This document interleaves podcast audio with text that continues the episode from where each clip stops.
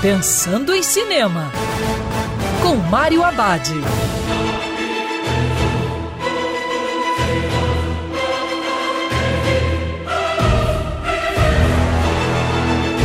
Olá, meu cinéfilo, tudo bem? Uma ótima dica assistir em casa a série Cavaleiro da Lua, projeto universo Marvel. A história apresenta Steven Grant, um homem que sofre de insônia e começa a ter visões e passa a acreditar que está perdendo a sua sanidade. Na verdade, Steven tem dupla identidade e divide sua personalidade com o mercenário Mark Spector. Steven irá descobrir que Mark, ao sofrer um acidente e ficar à beira da morte, lhe é oferecido uma segunda chance no templo egípcio, mas em troca seu corpo será o hospedeiro do Cavaleiro da Lua.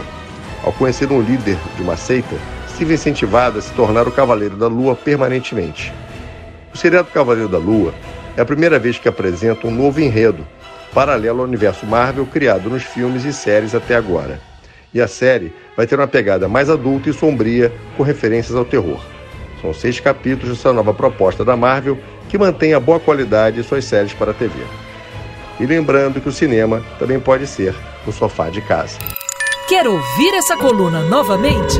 É só procurar nas plataformas de streaming de áudio. Conheça mais dos podcasts da Band News FM Rio.